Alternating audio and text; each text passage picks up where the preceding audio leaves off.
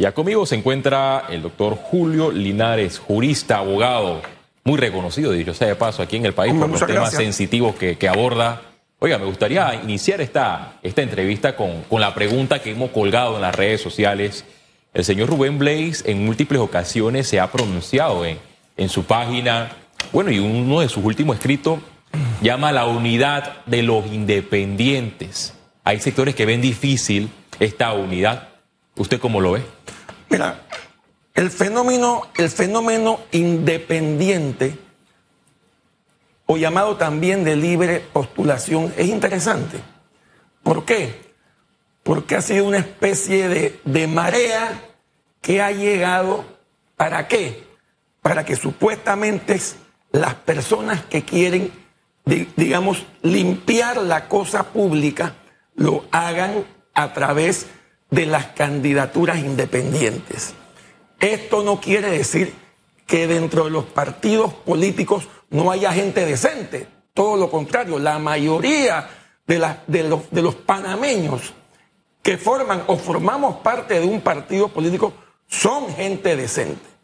Lo que sucede es que el criterio independiente, y esto hay que tenerlo muy, muy, muy, muy, muy, muy adentro el criterio independiente no lo hace estar o no estar en un partido político. El criterio, el criterio que, lo, independiente que lo hace, la razón, tu pensamiento, tu manera de ser, tu manera de actuar. Y, esa, y, y los panameños no debemos tenerle miedo al hecho de que la independencia sea o no ligada a un partido político. Es más, cuando Rubén Blades o Rubén Blades habla de independientes, incluye a un partido político, que es el partido Otro Camino, porque es un, es un partido que nace de los independientes. ¿Y por qué tiene que nacer? ¿Por qué se tiene que convertir? En este caso, Ricardo Lombana, que había sido candidato en el 2019 con muy buena cantidad de votos, estamos hablando de 360 mil votos, el 19% de la población, lo que quiere decir que la gente está buscando lo que es la independencia, él se tiene que montar en los partidos políticos. ¿Por qué? Porque lamentablemente los independientes desde el punto de vista electoral están en desventaja frente a los partidos políticos. Y yo y, entiendo entonces, ese es el punto por lo cual yo entiendo a Rubén Blades cuando, cuando incluye a otro camino como un partido independiente. E insisto, la independencia no la hace estar o no estar en un partido, la hace tu criterio. Lombana ha dicho que no va a tener esos acercamientos con los partidos tradicionales porque sería contradictorio decir voy a combatir la corrupción pero a mi diestra y siniestra tengo a, a figuras que han sido cuestionadas por temas irregulares. Entonces la vía sería por los movimientos como vamos, pero por el momento se percibe que esta unión todavía no está sólida. Estamos, estamos a un año de las elecciones, hay mucha tela que cortar. El, el movimiento o la coalición Vamos no es un partido político, es un movimiento político liderado por dos, para mí, dos extraordinarios diputados que son Juan Diego Vázquez y, Gabriel Silva, donde ellos, y, y esto hay que aceptarlo, ellos, a pesar de que, en mi opinión, si ellos hubiesen sido candidatos a reelección, yo creo que hubiesen ganado. Sobre todo Juan Diego Vázquez. Pero no lo hacen porque en un momento dado, antes de las pasadas elecciones, ellos dijeron que no creían en la reelección. Así que ese es un punto, ese es un punto ético que hay que reconocerles. pero el movimiento Vamos no deja de tener su importancia. Es mucha gente joven, mucha gente nueva que quiere un cambio Igual cambio que quiere el partido Otro Camino, porque, insisto, nace de, esa conjunción independiente. Y, de alguna manera, los candidatos de Vamos, tal vez, y lo hemos visto en, los diferentes, en las diferentes noticias, se han dado cuenta de lo difícil que es correr a través de una papeleta independiente, porque en el camino hay muchas trabas. Y todavía las trabas que sufrió Ricardo Lombana en el 2019 ahora son peores. Y eso es bueno entenderlo. O sea, no, no, porque hay panameños que todavía insisten o no entienden por qué un independiente puede estar en un partido político. Por lo que te acabo de explicar. la independencia la hace el criterio, no el partido. Para estas elecciones será posible contar con más independientes a los distintos cargos de elección popular, por ejemplo, más independientes en representantes, eh, diputados, que dicho sea de paso, llegaron algunos, pero otros renunciaron a la bancada independiente, tal es el caso del diputado de libre postulación Adán Bejerano, que tenía más de 30 personas con eh, el, mismo nombre, eh, su mismo apellido en, la planilla, que llegaban los proyectos del Ejecutivo cuestionados y él siempre le dio el espaldarazo y no había una línea con la misma bancada de los independientes. Y usted ha mencionado algo clave, que aquel que dice que ser independiente no necesariamente es independiente. A mí se me viene la memoria el caso de, y que muchos olvidan, de la diputada Yanibel Ábrego. Ella llega al Parlamento como independiente y hace la transición al partido eh, Cambio Democrático. ¿Podrá la Asamblea contar con más independientes después de las elecciones? Mi respuesta es que sí. Tal vez no la cantidad que, que esperamos, pero sí, mi respuesta es que sí. Pero el criterio, el, concepto independiente es tan importante que estamos viendo una diputada del PRD buscando firmas para qué? Para, hacer, para, para correr como independiente. Estamos viendo a un miembro del partido panameñista que está buscando eh, eh, firmas para qué? Para correr como independiente. Y ahora resulta, no sé si han visto la última propaganda de Ricardo Martinelli, donde dice que él es independiente. O sea, esto me lleva a, la, a creer que el término independiente está calando. Pero lo triste es que personas que han estado ligadas a los partidos políticos tradicionales, a esos partidos políticos con quienes los, los que tenemos criterio independiente, no queremos estar, ahora se están autoproclamando independientes, incluso expresidentes de la República. Ese tema se debería abordar en las próximas reformas electorales para evitar que esas figuras que pertenecen a un partido político no corran también por la libre postulación o como están las reglas de juego beneficia al país en el tema de la democracia. El problema es que los diputados van, siempre van a legislar a conveniencia. ¿Qué sucede? Por, fíjate quiénes están de, de los ocho, nueve candidatos que están buscando, o precandidatos que están buscando firmas como candidatos independientes a la presidencia, fíjate que los que están en primer lugar son Zulay Rodríguez y Melitón Arrocha. Y ellos tienen algo en común. Ellos no han renunciado a sus partidos políticos. Y eso tiene una razón. Ellos están utilizando las estructuras de sus propios partidos para llegar donde están. Entonces, eh, ahí hay, una contradicción, creo yo. pero, la lógica es esa. Yo te aseguro que si ellos hubieran renunciado, no estarían donde están. Es más, vamos a ponerte un ejemplo. La, la, exdiputada, eh, eh, la, exdiputada Levy, ella renunció al partido político, al panemismo. ¿Y dónde está? Está de sexta. Está de séptima, habiendo sido diputada. Entonces, ahí hay, hay un tema que debe ser modificado en la ley electoral. ¿Le, están quitando espacio a los verdaderos independientes? Por supuesto que sí. no solamente le, están quitando espacio, sino que tienen los recursos que los independientes no tienen. Los partidos políticos además tienen un subsidio electoral que los independientes no tienen. Es más, hoy el movimiento Otro Camino no tiene subsidio electoral porque se acaba de crear, pero estos partidos tradicionales lo tienen y ahí hay, hay un desnivel enorme entre los partidos políticos tradicionales, los independientes y los, nuevos partidos de criterio independiente. Hay una, hay una diferencia enorme. En, esta cuota que se le está quitando a los verdaderos independientes, porque como usted lo ha mencionado, las figuras, las dos primeras figuras que encabezan las tres eh, personas con más eh, firmas recolectadas, precandidatos presidenciales específicamente, pertenecen a partidos políticos. Con este escenario, ellos eh, pueden más adelante unirse a quien resulte candidato del Partido Revolucionario Democrático, candidato del Partido Panameñista y automáticamente se pierden estas dos eh, figuras de cara a las papeletas. ¿Puede darse este escenario? Ya se ha dado. 2014. El, el, el actual contralor Gerardo Solís estaba buscando firmas como candidato independiente. ¿Y qué sucedió en el camino? Terminó siendo candidato a vicepresidente de la República con Juan Carlos Navarro. La peor elección que tuvo el PRD en su historia, por lo menos democrática, 27%, porque ya se ha dado.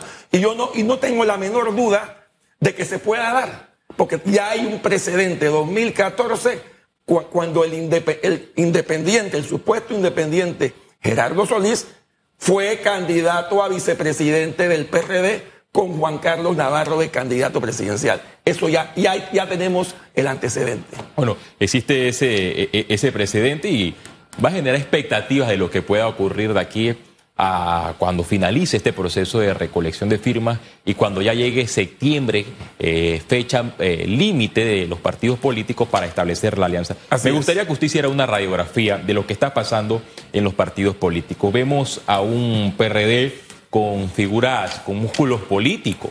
Está el señor José Gabriel Carrizo, eh, Cristiano Adames, eh, Pedro Miguel eh, González, entre otros. Pero bueno, lo, que vemos a lo interno del Partido Revolucionario Democrático son videos de comiendo duro, corriendo. O sea, hay como una ausencia. No hay fondo. una ausencia de propuestas. Vemos al Partido Panameñista que en efecto hubo un consenso, puedo decirlo así, que eh, nadie se va a enfrentar a José Isabel Blandón en estas primarias. Cambio Democrático con tres eh, ramas. Está la de Rux, Yanivel Ábrego y Olmedo Guillén. Martín Torrijos, que ahora lo quieren expulsar del Partido Revolucionario Democrático porque va a ser eh, el abanderado presidencial del Partido Popular y otro camino, Panamá, que hasta el momento no sabe con quién se va a unir. ¿Cuál es la radiografía que usted le hace a Buena pregunta, bastante extensa, así que trataremos de ser lo más breve posible. Iniciemos con el PRD. Yo tengo la impresión, para bien o para mal, que la figura menos popular es la que gane. ¿Cuál es la figura menos popular? A todas luces, el vicepresidente de la República. Ahora, ¿Por qué, ¿Por qué puede ganar o tal vez por qué va a ganar? Por la estructura que tiene el Partido Revolucionario Democrático, una estructura profunda, fuerte y que además tiene el apoyo total del Ejecutivo y de la mitad de los diputados. esa estructura es lo que pudiera llevar al vicepresidente de la República a ganar las internas. No porque se lo merezca ni porque sea el mejor candidato, ni mucho menos. Sencillamente porque la estructura del PRD es fuerte. Es un partido organizado. Y, desde, ese punto de vista creo que quien se alzaría con la victoria sería, y puedo estar equivocado, sería el señor vicepresidente. Tenemos en segundo lugar cambio democrático esa, esa, esa pelea interna de cambio democrático es vital, porque es lo que podría o, lo que va a decidir cuáles serían las, las próximas alianzas. Muy sencillo. Si Yanivel Ábrego gana, se va con RM. Eso, eso. Y si el señor Lux gana, logra, va a lograr la coalición entre CD, panameñismo y el Partido País. Así que Ahí, hay que esperar qué sucede en ese momento. En, el tema del partido panameñista, bueno, hubo un solo candidato, hay hasta cierto punto, entre comillas, una, una no, sé si llamarlo unificación o, o, cómo, pero el partido panameñista tengo la impresión que, bueno, ya lo ha dicho, ellos van a ir con cambio democrático y lo más probable que el candidato a presidente sea Cambio Democrático, porque nada más tenemos que ver las últimas elecciones. Cambio Democrático sacó el 30% de los votos, eh, el panameño sacó el 10%, así que hay una diferencia grande. Está el partido Otro Camino, que de, algo hemos hablado ya con el tema de, Ricardo Lombana y su, y su conversión en partido político, donde está, se está haciendo un llamado a los independientes, no solamente, no solamente del partido Vamos, hay personas de otros partidos políticos que están descontentos y que se han unido a la coalición de, otro camino. Pero obviamente habrá que ver qué sucede en este año, cómo se, cómo se compagina la unificación, si la hay, con, tanto con la coalición, vamos, como con otras coaliciones independientes mucho menores. ¿Y el otro partido cuál es que era? El Partido Popular y paralelo a la expulsión del expresidente Martín Torrijos me faltaba me faltaba el Partido Popular. Yo considero que en el tema del Partido Popular, esto es una apreciación muy personal, lo que está buscando el Partido Popular es sacar una enorme cantidad de votos. Yo no creo que Martín Torrijos tenga lo suficiente para, para ganar una elección. Él va a dividir mucho más al PRD. Considero que para él va a ser muy difícil conseguir el 70% de los votos que no son PRD, porque acuérdate que el, PRD tiene su techo, es un 33%. Cortizo ganó con el 33. Pérez Valladares ganó con el, con el 33. Y, ese ha sido el, y ese ha sido el techo natural del Partido Revolucionario Democrático. para él, yo, yo incluso la veo como una, como está una, eh, una, una, una esa, esa candidatura es hasta confusa. ¿Por qué? Porque él ha dicho algo. Yo voy a ser candidato del PP, pero no voy a renunciar al PRD. O sea, él lo que pareciera que va a jalar es votos del PRD. para mí va a ser muy difícil que él consiga votos que no son PRD. Y, creo que ese es el concepto que tengo en base a esa candidatura. ¿Está bien que el Partido Revolucionario Democrático eh, lo expulse o sería un impulso político para el señor Martín Torrijos porque provocaría que las figuras que no están de acuerdo con la actual administración se unan y le den ese espaldarazo más contundente? Primero hay que ver la, primero hay que, hay que analizar el tema técnico jurídico. No sé qué dicen los estatutos del Partido Revolucionario Democrático. Creo que sí dicen, por lo que he escuchado, que lo que el acto que él ha hecho de salirse del partido y correr para presidente con otro, en otro partido es un acto, es una, es una causa de expulsión, es lo que entiendo. si el estatuto dice que eso es una causa de expulsión, nos guste o no, nos guste o no, el partido tiene que someter, someterlo a un proceso. Eso por un lado. Por otro lado, habría que ver si al mismo PRD le conviene hacer ese acto de expulsión. Porque puede darse el caso de que si, ese proceso se da, a lo mejor haya más descontento interno en el PRD y esa gente y esos votos que estaban tal vez tal vez en el, en el in-between se vayan con Martín Torrijos por solidaridad, por el hecho de haber sido expulsado. Así que eso es lo que te puedo contestar en este momento. Vamos a esperar qué sucede en el transcurso de, de la semana. Sería interesante ver eh, qué sucede a lo interno del Partido Revolucionario Democrático. Marcaría un precedente que un expresidente el hijo del el fundador de este partido eh, sea expulsado y como usted lo ha mencionado, eh, podría llevarse a, figuras que están descontentas, que le den ese espaldarazo contundente en el Partido Popular. Pero me gustaría que avanzáramos con el tema porque me, gustaría hacer énfasis en la Asamblea Nacional, apartando el, tema político porque la Asamblea también es otro mundo donde ocurren elecciones internas, ya llegamos a un quinto periodo y, según el ministro de Seguridad, una vez inicie la legislatura va a presentar nuevamente el proyecto de ley de extinción de dominio. Eh, sectores percibieron falta de liderazgo por el presidente Laurentino Cortizo porque pareciera que quedó el ministro de Seguridad solo contra todos los diputados que estaban en contra de, la extinción. Mira, Félix, dice un aforismo que lo que empieza mal termina mal o por lo menos no termina tan bien. Entonces yo tengo, un, yo tengo una opinión personal. ¿Por qué esto empezó mal? La figura de extinción de dominio es extremadamente complicada. Es una figura jurídica que hay que estudiar muy a fondo. Es una figura muy técnica. Entonces, ¿qué sucede? ¿Quién presenta el proyecto de ley en abril del 2021, hace dos años? el Ministerio de Seguridad. El ministro de Seguridad es una figura política, política. Entonces, yo considero que quien debió presentar ese proyecto de ley debió ser una entidad técnica, llámese Ministerio Público y o Procurador General de la Nación y o Corte Suprema de Justicia.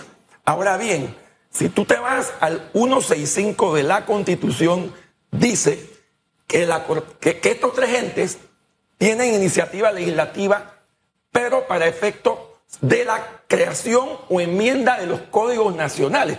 Bueno, hubieras creado, hubieras presentado desde el punto de vista técnico, no político, técnico, un proyecto de ley que implicara un nuevo código de extinción de dominio. Además, tengo entendido que en Colombia existe es el código de extinción de dominio.